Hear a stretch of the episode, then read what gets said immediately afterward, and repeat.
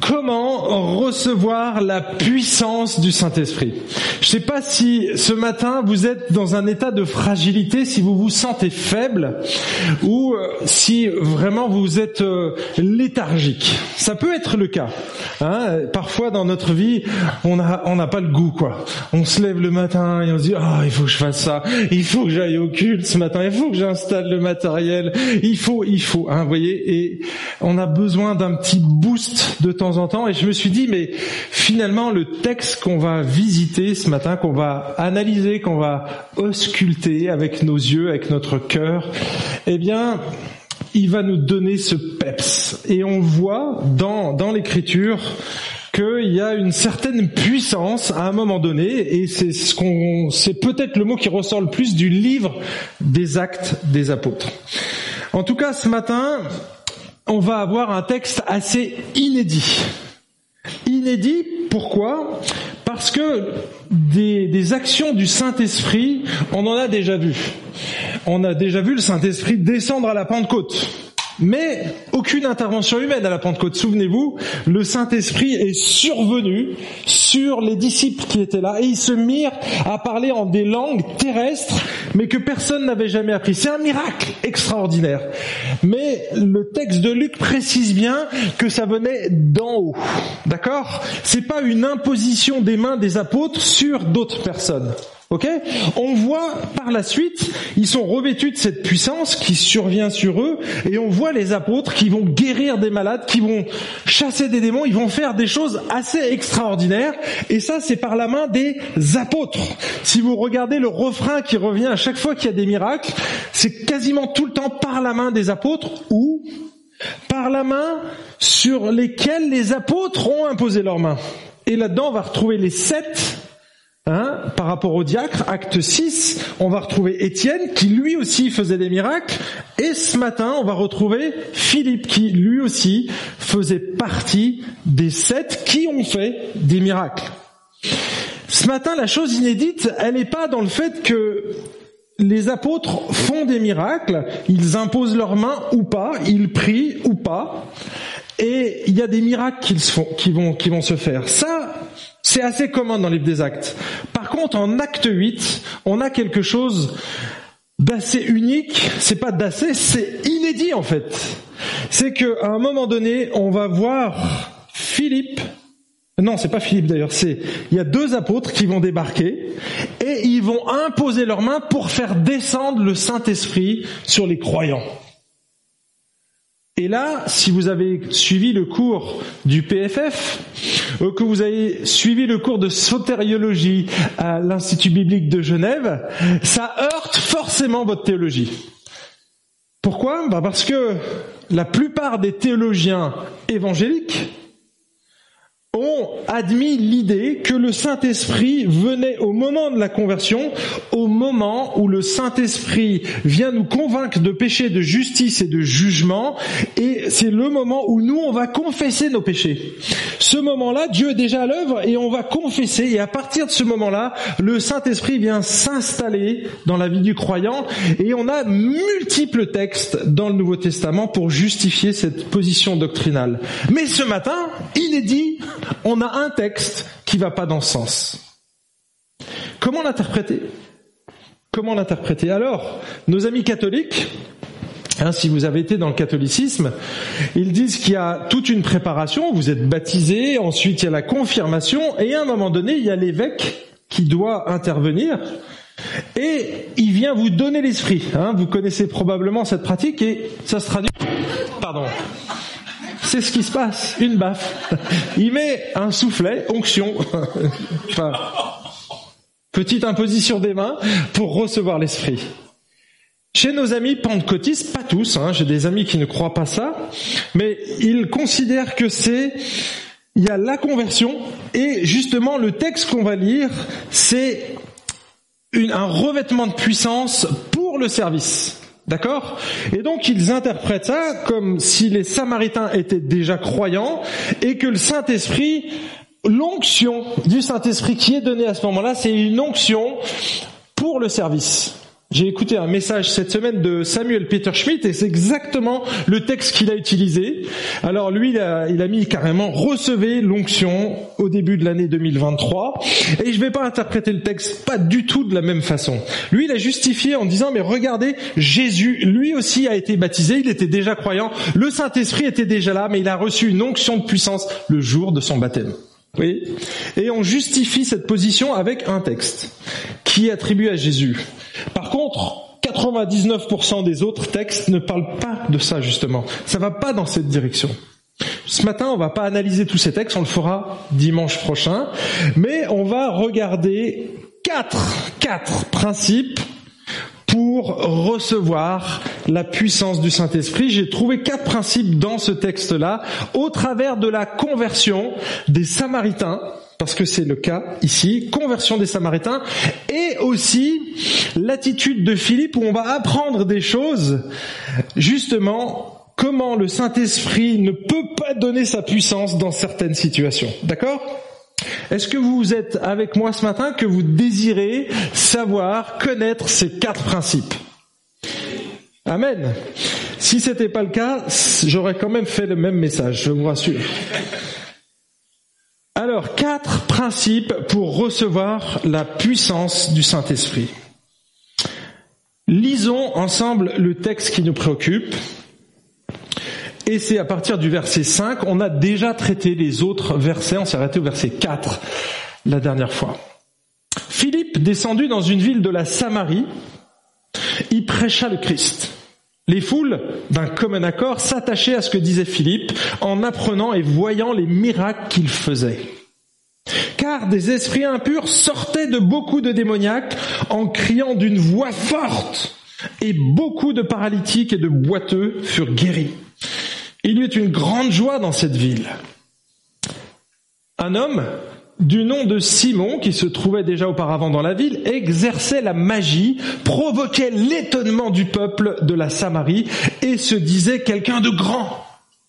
Tous, depuis le plus petit jusqu'au plus grand, s'attachaient à lui et disaient, celui-ci est la puissance de Dieu, appelée la grande. Ils s'attachaient à lui parce qu'il les avait assez longtemps étonnés par ses procédés magiques. Mais quand ils eurent cru à Philippe, qui leur annonçait la bonne nouvelle du royaume de Dieu et du nom de Jésus-Christ, hommes et femmes se firent baptiser. Simon lui-même crut aussi, et après avoir été baptisé, il ne quittait plus Philippe et voyait avec étonnement les grands signes et miracles qui se produisaient. Quand les apôtres qui étaient à Jérusalem apprirent que les habitants de la Samarie avaient reçu la parole de Dieu, ils leur envoyèrent deux apôtres, Pierre et Jean.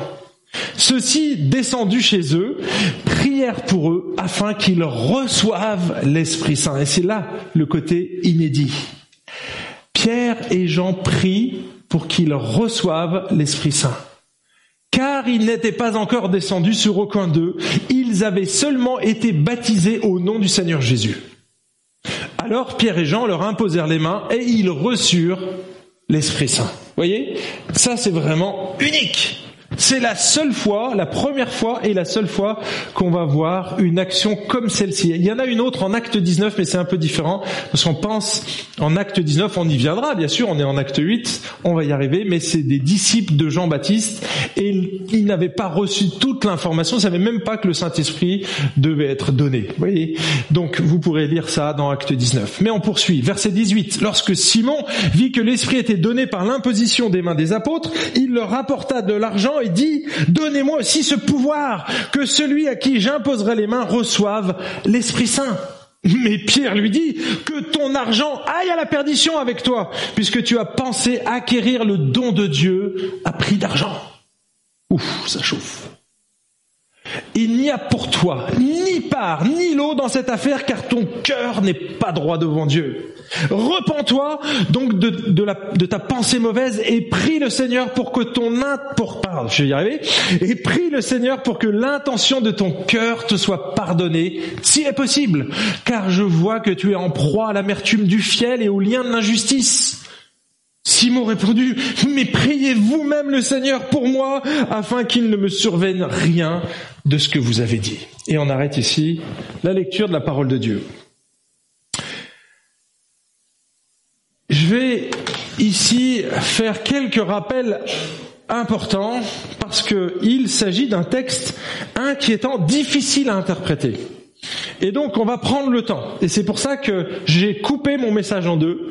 On va regarder la moitié, les deux premiers principes aujourd'hui, et on regardera les deux autres principes la semaine prochaine. On avait besoin de faire un culte plus court, donc je me suis dit ce serait peut-être le meilleur moyen. Donc je suis désolé, vous allez être frustrés à la fin de ce message. Mais du coup, vous allez pouvoir l'étudier pendant toute la semaine et essayer de comprendre pourquoi, pourquoi les apôtres ont imposé les mains à des chrétiens pour qu'ils reçoivent l'Esprit Saint. C'est quand même assez hallucinant. Hein c'est pas du tout ce qu'on a compris en général de, euh, de la manière de faire du Saint Esprit habituellement.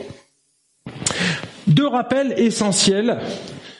Le premier, c'est que le livre des Actes est un récit, un narratif. C'est une explication, un zoom, un flash de ce qui s'est passé à un moment donné dans l'histoire. Et on dit toujours que ça c'est une règle d'interprétation, un récit narratif n'est jamais normatif. Notez-le, enregistre-le. Quand vous lisez un récit narratif, c'est jamais normatif, à moins que ce que l'on lit dans le texte est repris ailleurs dans des textes didactiques, c'est-à-dire dans des épîtres pastorales qui sont adressées à des pasteurs ou à des églises. Là, et encore, il faut parfois tenir aussi du contexte, tenir compte du contexte, parce qu'il y a aussi parfois des contextes un peu particuliers. Mais la plupart du temps, on va retrouver cette norme dans les écrits apostoliques. Pas dans les évangiles, pas dans les actes, mais dans les écrits apostoliques. Donc ça, c'est la première règle. La deuxième, c'est que le livre des actes est une période transitoire. Et honnêtement, quand vous êtes en déménagement, en transition, ou que vous changez de pays, eh bien, quand vous êtes dans l'avion, les amis, c'est transitoire. Hein? Vous passez d'un aéroport à l'autre, c'est une période transitoire. Vous savez très bien qu'à un moment donné, vous allez habiter quelque part. Eh bien, livre des actes, vous êtes dans l'avion. On est dans l'avion et on va passer d'un royaume à l'autre. On va passer d'une alliance, l'alliance de Moïse, où les Juifs devaient avoir la foi, ils étaient sauvés par la foi, mais pour montrer leur foi, ils devaient obéir à des sacrifices. Ils devaient croire en la promesse que Dieu allait pardonner si nous, on faisait un sacrifice pour le pardon des péchés. Le Yom Kippour était là une fois dans l'année, mais il devait faire des sacrifices continuels. Et on passe de cette alliance mosaïque à la nouvelle alliance, l'alliance de Jésus-Christ, qui est lui l'agneau de Dieu, le Messie attendu, la promesse qui est l'accomplissement de toutes les promesses, quasiment toutes les promesses de l'Ancien Testament, et qui va être, lui, la réponse à ces sacrifices. Il est le sacrifice ultime, définitif, parce qu'il est le sacrifice parfait. Jésus va accomplir, et c'est ce qu'on appelle la nouvelle alliance. Donc Jésus est l'accomplissement de cette nouvelle alliance. Et donc on voit bien qu'entre les deux, bah, il y a une période transitoire, et c'est là où on est. Et donc, Parfois, il y a des choses qui sont claires et puis d'autres qui le sont moins. Ce matin, c'est pas clair du tout. On se dit, mais qu'est-ce qui se passe? Qu'est-ce que font les apôtres ici? Et donc, on va essayer de répondre à cette question. Mais comme j'ai dit, je vais prendre le temps. Donc, ce matin, on va regarder les deux premiers principes. Alors, est-ce que vous êtes prêts pour accueillir le premier principe? Ok? Et j'ai dit accueillir parce que le premier principe, c'est accueille avec foi l'évangile de Jésus-Christ. Tu veux recevoir la puissance du Saint-Esprit, ça commence par là. Tu dois accueillir avec foi l'évangile de Jésus-Christ. Tu rêves pas. Là, je ne plaisante pas, c'est pas une blague, j'ai l'habitude de raconter des blagues, mais là non, c'est très sérieux. Si tu veux recevoir une puissance en toi, alors tu dois recevoir, tu dois accueillir avec foi l'évangile de Jésus-Christ. Pourquoi je dis ça? Ben Parce que Romain dit clairement que l'évangile est une puissance. L'évangile est une puissance. Regardez ce que dit Romains 1.16. Car je n'ai pas honte de l'évangile, c'est une Répétez-le avec moi, une puissance de Dieu. C'est pas une puissance humaine, c'est une puissance de Dieu pour le salut de quiconque croit. Donc vous voyez qu'il y a un total lien entre la personne qui va croire et cet évangile. Si tu crois en l'évangile qui est une puissance de Dieu, si tu acceptes, si tu prends avec toi l'évangile, eh bien l'évangile est en toi, donc il y a une puissance qui vient habiter en toi, et elle habite par l'évangile. Vous voyez? C'est puissant, c'est puissant. Eh bien, vous savez, c'est exactement ce qu'ont fait les Samaritains. Regardez, regardez ce qu'on on voit au, au verset 4. Ceux qui avaient été dispersés allaient de lieu en lieu annonçant la bonne nouvelle de la parole. Philippe descendu dans une ville de la Samarie, y prêcha le Christ. Les foules d'un commun accord s'attachaient à ce que disait Philippe en apprenant et voyant les miracles qu'il faisait. Donc vous voyez, ici, ceux qui avaient été dispersés allaient de lieu en lieu, annonçant la parole, la bonne nouvelle, pardon, de la parole. Après la mort d'Étienne, parce qu'on était resté ici, l'Église a connu une forte persécution qui a contraint les chrétiens de Jérusalem à quitter la ville et à se disperser dans toute la Judée, donc la région euh, dans laquelle était Jérusalem, et ils sont allés dans le pays étranger, frontalier, la Samarie. Donc ils ont rempli la Judée, et puis d'autres ont même traversé la frontière, ils sont allés chez les Samaritains.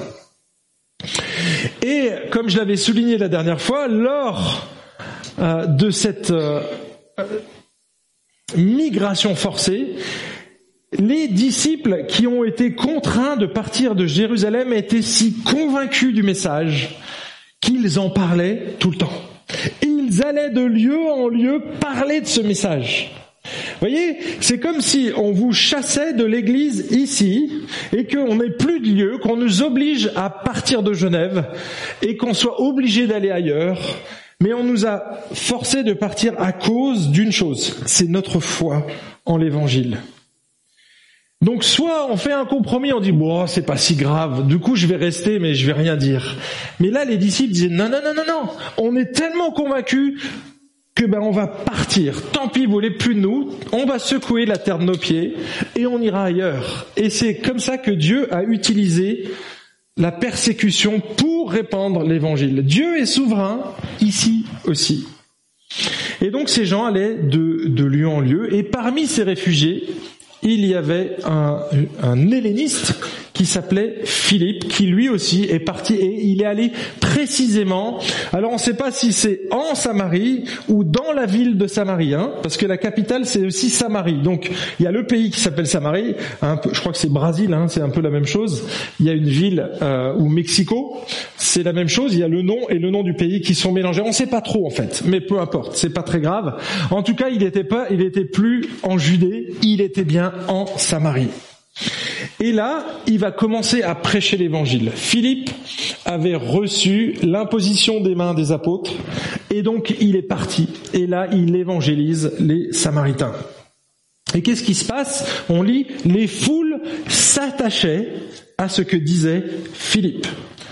Et honnêtement, quand des gens s'attachent à la prédication de l'évangile, parce que c'est le cas, parce qu'il prêche la bonne nouvelle du royaume, on l'a lu, tout à l'heure, eh bien c'est déjà un signe que Dieu est à l'œuvre dans la vie des Samaritains. Dieu est en train de faire une œuvre parce que justement l'auditoire entend l'évangile et est attentif et il s'attache aux paroles de, de Philippe. MacArthur dit l'évangile, c'est pas du tout naturel en fait. C'est pas du tout naturel d'être attiré par l'évangile. Regardez ce que MacArthur dit. Il dit l'évangile expose le péché, la méchanceté, la perversité et la perdition de l'homme et déclare l'orgueil méprisable et la justification par les œuvres vaines aux yeux de Dieu. Pour les non-croyants dont le cœur est impie, l'évangile ne semble pas être une bonne nouvelle, mais plutôt une mauvaise. Et quand les gens sont intéressés par c'est forcément que le Saint-Esprit est déjà à l'œuvre dans leur vie. C'est pour ça qu'on ne doit pas contraindre les gens. Ça sert à rien. Si Dieu n'est pas derrière, mes amis, vous pouvez prêcher toute votre vie, vous prêchez dans un cimetière. On a besoin que Dieu intervienne, qu'il ressuscite la personne, qu'il régénère son cœur pour qu'elle puisse croire et vivre en fonction de l'évangile. On a plusieurs textes qui nous en parlent. Jean 6, 44, nul ne peut venir à Jésus si le Père ne l'attire. On l'a au verset 44, on l'a au verset 65, qui dit quasiment la même chose. Donc, et on a besoin d'une intervention de Dieu pour croire en Jésus. En fait, l'esprit ou Dieu, vous l'appelez comme vous voulez, mais c'est la même personne, eh bien, doit allumer la flamme de notre âme qui est éteinte par le péché. On est des sortes de, pétards mouillés, vous voyez On ne peut pas exploser, on ne peut pas avoir de dynamique dans notre vie parce que la mèche du pétard est totalement mouillée. Vous pouvez essayer d'allumer un pétard mouillé, ça ne marche pas. J'ai déjà essayé. Il faut que Dieu vienne sécher ce pétard et ensuite qu'il allume la mèche. Voyez? Et il faut une intervention extérieure. Mais par nous-mêmes, notre vie, à cause de notre péché, eh bien, on est un pétard mouillé. On ne peut pas vivre comme Dieu veut que l'on vive parce qu'on a besoin d'une intervention de Dieu. Et qu'est-ce qui est ce déclencheur? La foi. Comment comment elle naît la foi? On a plusieurs textes, j'en ai pris qu'un ce matin, mais en voilà un. Regardez ce que dit l'apôtre Paul. Il dit la foi. Elle nous tombe pas dessus. Non, non, non. La foi vient de ce qu'on entend et ce qu'on entend vient de la parole du Christ. Est-ce que la, foi vient des miracles qu'on a vus? Est-ce que la foi vient de ce que je ressens intérieurement? Je ressens la présence de Dieu ou pas? De, de quoi naît la foi? La foi, elle naît de la parole de Christ. La foi naît de la parole du Christ. Elle vient pas des miracles. En fait, les miracles qui ont lieu après ne sont qu'une attestation. Regardez ce que dit Luc, il dit que euh, les gens s'attachaient à ce que disait Philippe en apprenant et voyant les miracles qu'il faisait. Mais au départ, il a insisté sur le message, sur, il s'attachait aux paroles de Philippe, et finalement, les, les, euh, les miracles n'ont fait que confirmer. Voyez, c'était une manière d'authentifier le messager. Je prends une illustration ici qui vous parlera ou pas. en fait, c'est comme si là, j'essayais de vous, ou je vous parlais clairement de mes vacances paradisiaques. Je suis allé dans un lieu, il y a une calanque, imaginez une calanque extraordinaire, avec une eau translucide et une cascade qui coule au milieu. Vous l'imaginez? Vous la voyez Est-ce que vous avez envie d'y aller? Oui, vous voulez aller, c'est gratuit. Je peux vous donner le billet gratuitement pour y aller. Est-ce que vous avez envie d'y aller? Oui. Qui veut y aller? C'est offert pour tout le monde. Vous pouvez y passer toute votre vie dans ce lieu. Vous aurez de quoi manger, de quoi boire. Il n'y aura plus de pleurs, il n'y aura plus de larmes. C'est le paradis. Est-ce que vous avez envie d'y aller? Ok. Maintenant, regardez ce que je fais. Vous êtes tous convaincus et je pense que vous allez vivre. Si vous vivez comme ça toute votre vie, vous êtes un chrétien qui n'a pas vu de miracle. Mais si je vous montre une photo, qu'est-ce que ça fait? Ah, waouh, c'est ça c'est ça le lieu dont Franck nous a parlé. Je vous ai décrit le lieu. Est-ce que vous vous imaginiez ça? Mais maintenant, vous êtes convaincus, ça existe. Il me l'a montré. Vous voyez, les miracles avaient ce rôle-là dans la vie des chrétiens. Ils étaient confirmatoires, ils authentifiaient le message dans lequel ils croyaient déjà. Ils s'attachaient aux paroles, vous voyez Donc ils sont attachés aux paroles, les miracles n'étaient que confirmatoires. D'ailleurs, si vous regardez bien la Bible, dans le Nouveau Testament, ceux qui ont vu des miracles, mes amis, ils sont d'autant plus responsables. Si vous avez vu des miracles, c'est comme si Dieu vous avait montré la photo. T'as plus d'excuses. Avant, à la limite, je t'avais dit tout, je t'avais décrit le lieu, t'as pas fait confiance. Mais là, non seulement j'ai décrit le lieu, mais en plus je t'ai montré la photo, donc t'es inexcusable. Et c'est ce qu'il va dire aux populations de Capernaum. Si les miracles avaient été faits, eh bien, vous vous seriez repentis. Si eux, même si Sodome et Gomorre avaient vu autant de miracles que vous, ils se seraient repentis. Vous les avez vus, ces miracles de vos yeux, vous n'êtes pas repentis, voyez Donc ça veut dire quand on voit le miracle, on devient inexcusable. Et quelle était la puissance de cette parole? Parce qu'ils ont cru à cette parole, on l'a lu tout à l'heure. Le fait de croire, eh bien, il y a des choses qui vont se passer, des choses, des manifestations puissantes. C'est quoi ces manifestations puissantes? Eh bien, on les regarde ici. Des esprits impurs sortaient de beaucoup de démoniaques en criant d'une voix forte, et beaucoup de paralytiques et de boiteux furent guéris. Lorsqu'on accueille l'évangile avec foi, que l'on confesse notre état de pécheur, que l'on se confie entièrement à Jésus en reconnaissant qu'on ne mérite absolument rien. Par contre que lui, il a tout fait pour nous, qu'il est le seul à pouvoir payer la dette du péché. Si on reconnaît ça, on reconnaît qu'il est Dieu et qu'on choisit de se placer sous sa tutelle. D'accord Ok Christ, tu es le seul qui peut me sauver, je le reconnais. Je reconnais ce que tu as fait à la croix. Tu es mort, c'est toi le sacrifice ultime. Je crois ça. Si tu crois ça, il y a des choses qui vont se passer dans ta vie. Pourquoi? Parce que la lumière de l'évangile, de l'évangile vient éclairer ta vie. Et vous savez ce qui se passe? Sais pas si vous avez déjà vu des cafards. Nous, on a eu des cafards quand on habitait dans un immeuble à un moment donné. On avait des, ordures ménagères qui traversaient tout l'immeuble et ils remontaient par là. Depuis la cave, ils remontaient les conduits et on les trouvait au milieu de la nuit. La journée, on voyait pas de cafards. Vous savez comment on les découvre? Vous avez soif. Au milieu de la nuit, vous allez boire un coup, donc vous allumez la lumière, et puis sur votre plan de travail, où vous avez mis vos aliments habituels, qu'est-ce qui se passe? Les cafards s'en vont. Les cafards sont lumifiges. Ils détestent la lumière. Donc quand il y a l'éclairage qui, qui se met dans la pièce, les cafards fuient. C'est exactement ce qui se passe. Les démons sont comme des cafards. Dès que vous mettez la lumière, ils fuient. Ok? Et c'est ce qui se passe quand on reçoit l'évangile. Jésus vient éclairer toutes les parties de notre vie et parfois quand on a trempé dans l'occultisme, quand on a touché à l'occultisme, eh bien il y a des choses qui se passent.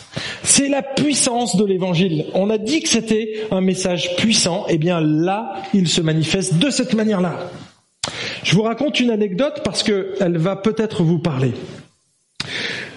Il y a quelques mois, on a rencontré une jeune femme, jeune chrétienne, qui se disait jeune chrétienne, mais oppressée depuis plusieurs mois par des esprits démoniaques. Elle avait, par le passé, eu des relations avec des gens qui ont fait de l'occultisme, d'accord? Donc, qui avaient des pouvoirs occultes, des dons qui lui ont transmis, bref, elle se convertit. Et il se trouve que, à partir du moment où elle s'est convertie, sa vie a commencé à aller mal. Elle a eu des maux de tête incroyables. Elle ne dormait plus la nuit. Elle faisait des rêves vraiment euh, scabreux et euh, blasphématoires. Il se trouve qu'elle voyait même des manifestations la journée. Elle voyait des ombres quand elle était à son évier en train de faire la vaisselle, une ombre qui passe comme ça, vous imaginez, et des choses qui se passaient, des manifestations démoniaques. À un moment donné, elle lui disait, en fait, tu vois là, il y a, l'esprit, elle savait pas comment le décrire. Il, commence par mes pieds, il monte et il vient me traverser tout le corps, et c'est horrible. Ça me crée des terreurs, j'en dors pas la nuit, et après ça me crée des maux de tête terribles. Ok. Elle vient, on mange. Et je précise, on n'a rien bu. On a bu que de l'eau. On mange, on fait le repas, tout se passe bien. Puis on dit, bah tiens, on va prendre le dessert. On s'installe dans le canapé, on prend notre dessert tranquille. Ça faisait à peu près une heure qu'on était assis. Et puis là, elle dit, ça y est, je les sens, ils, arrivent. Et elle se met à paniquer. Et puis nous, on est là, avec une petite tasse de café. Qu'est-ce qui se passe? Et comme elle nous avait raconté un petit peu, je lui dis, ok, je vais vérifier ce qui se passe. Je viens vers elle et je prends le pouls à sa carotide. C'est le meilleur moyen de prendre le pouls. Et donc je mets mon doigt et je compte. 160 battements minutes. Si vous êtes un grand sportif, c'est pas, c'est énorme, c'est énorme. Quand vous êtes assis sur une chaise, si vous battez à 160, mes amis, c'est qu'il y a un problème, hein. honnêtement.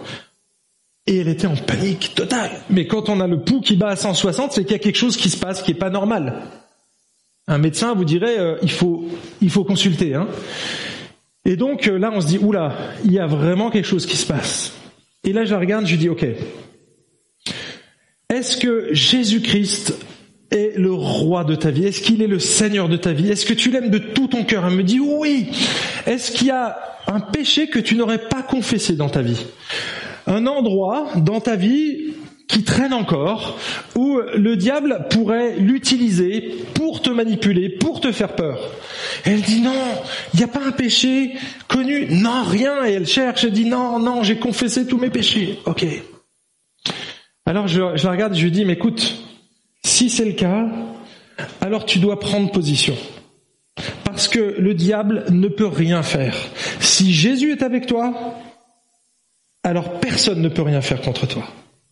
Romains 8. Si Jésus est avec vous, si Dieu est avec vous, qui sera contre vous? Personne. Personne. Parce que Jésus, c'est le maître du monde. Vous avez en vous le roi des rois, le seigneur des seigneurs. Si Jésus est là, alors mes amis les cafards, ils se tirent. Sauf que là, elle prêtait encore foi à des sensations elle avait encore peur. Et ça, c'est encore l'arme du diable. Il peut rien faire pour vous. Il peut pas toucher votre âme. Par contre, il peut encore faire une chose, c'est vous faire peur. Mais en fait, on sait que Dieu a enlevé les cartouches de son pistolet. Quelqu'un vient hein, avec euh, une arme et vous braque comme ça. Il va vous faire peur. Je peux vous assurer que si c'est un vrai pistolet, il va vous faire peur. Sauf si vous savez qu'il n'y a pas de cartouche dedans. Et quand vous êtes chrétien, vous savez qu'il n'y a plus de cartouches dans le chargeur. Le diable, il peut encore vous faire peur. Si vous prêtez attention, il va braquer son arme. Il va faire quelques manifestations qui vont vous mettre le trouillomètre à zéro. Et de là, vous allez paniquer. Et c'est là où tu dois dire, ok, attends, attends, je suis mort à Christ, je suis mort au péché et ressuscité avec Jésus. Si Jésus est en moi, alors le diable n'a rien à faire ici. Et simplement, elle a commencé à comprendre et je lui ai donné une autre explication pour qu'elle comprenne. J'ai utilisé l'image d'un éléphant. Je ne sais pas si vous avez déjà vu les éléphants dans des cirques. Un éléphant, ça pèse entre 5 et 6 tonnes, un éléphant adulte. Vous avez remarqué que ces mastodontes ont donc, quand ils font leur show, les dresseurs ne mettent pas une cage comme ils le font avec des lions ou des, des tigres, hein, avec les fauves. Non, non, les éléphants, eux, il y a juste un petit muret. Vous avez remarqué? 5 cm, euh, 50 cm, pas plus.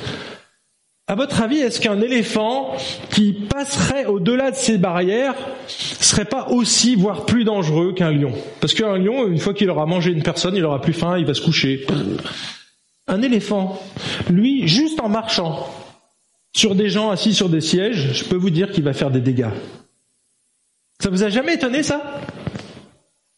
Eh bien, vous savez quoi? Il y a une explication. Et là, j'ai pris un éléphant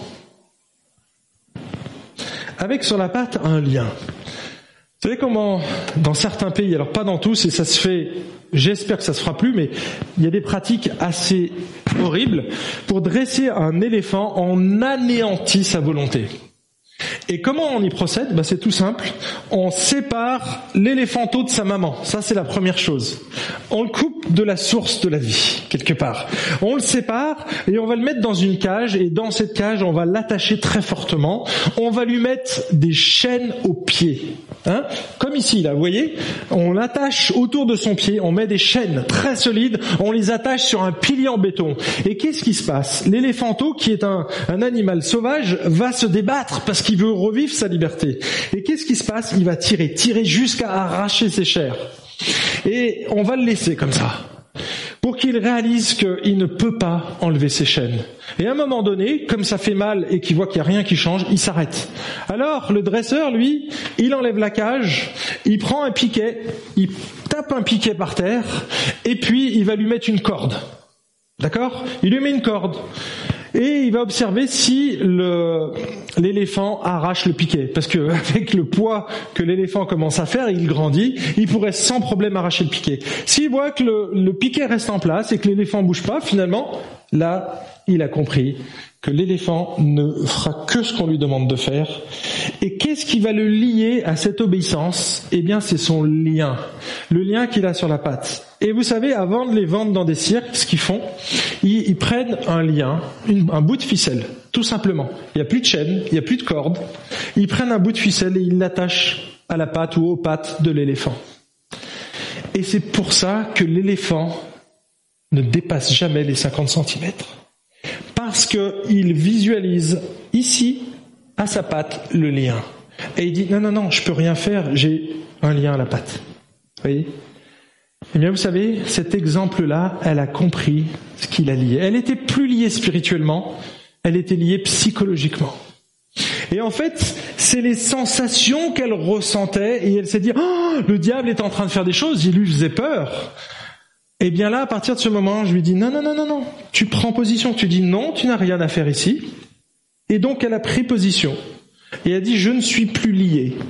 Et je ne veux pas m'appuyer sur ce que je ressens, mais sur ce que la Bible dit. La foi vient de quoi? De ce qu'on ressent? Parce qu'on lui a dit qu'elle était libre en Christ. Elle a dit, ok, ça veut dire que le lien a été coupé, il n'y en a plus. Vous savez quoi?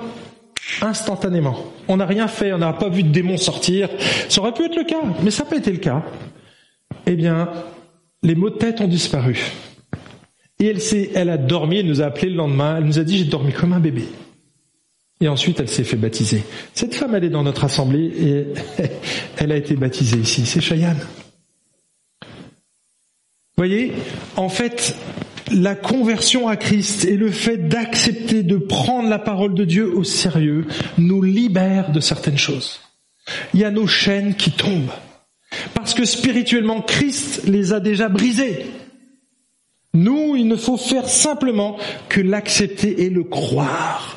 Et c'est pour ça que c'est le premier point. C'est puissant, mes amis. Ne croyez pas que la parole de Dieu est magique. Elle n'est pas magique. Elle est puissante. C'est beaucoup plus grand que ça. Ça change une vie. Ça change une vie. Et les choses bougent autour de vous. Donc, si vous voulez recevoir la puissance du Saint-Esprit dans votre vie, commencez par accueillir la puissance de l'Évangile en vous. Mais accueillez-le avec foi. Oui, je crois ce que la Bible dit. Et ça va changer, mais radicalement, votre vie. Deuxième principe, et là j'accélère. Ben non, j'ai pas le temps. On fera peut-être quatre messages, je ne sais pas. En tout cas, je viens de regarder la montre. Je me suis un peu laissé aller sur cette illustration. Donc on regardera pas le deuxième principe. Je suis désolé, j'ai créé une nouvelle frustration. Mais vous avez déjà un bon principe pour la semaine, les amis, à méditer. Est-ce que je crois véritablement à ce que dit la Bible? Si oui, ça doit forcément changer quelque chose. Les Samaritains, des démons sont sortis. Si vous n'avez pas trempé dans l'occultisme, alors c'est peut-être des pratiques qu'il va falloir changer. Peut-être des addictions. Les addictions sont toutes les choses que tu fais sans le vouloir. Tu les fais par force. en fait, par force, non pas par force, mais tu peux pas faire autrement. C'est comme ça. Bien, les addictions, ça peut disparaître. Ça peut prendre du temps. Ça peut prendre du temps. Mais ça doit changer. Ta vie doit changer. Pourquoi Pas Parce que Jésus est au centre. Tu un nouveau maître là. Il y a un nouveau maître. Il a pris possession des lieux. Laisse les cafards sortir de ta vie. Mais il va falloir illuminer toutes les pièces, les amis. Toutes les pièces. Pour que Jésus soit central à votre vie. Qu'il occupe pas simplement un petit espace, mais qu'il occupe tout l'espace. Ça, ça vous renvoie au message de la semaine dernière. Si Jésus est au centre de notre vie, mes amis, alors ça doit forcément impliquer et impacter tout le reste de notre vie.